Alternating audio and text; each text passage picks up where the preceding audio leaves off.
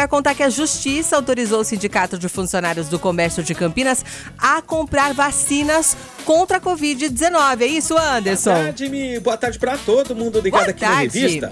Pois é, Mi. O Tribunal Regional Federal da Terceira Região, TRF3, em São Paulo, autorizou o Sindicato dos Empregados do Comércio de Campinas, Paulinha e Valinhos a importar doses de vacina contra a Covid-19. Isso para imunizar os trabalhadores e também seus familiares. De acordo com a decisão que é liminar e ainda cabe recurso, a ideia é comprar pelo menos 500 mil imunizantes para aplicar em um público-alvo de 80 mil pessoas.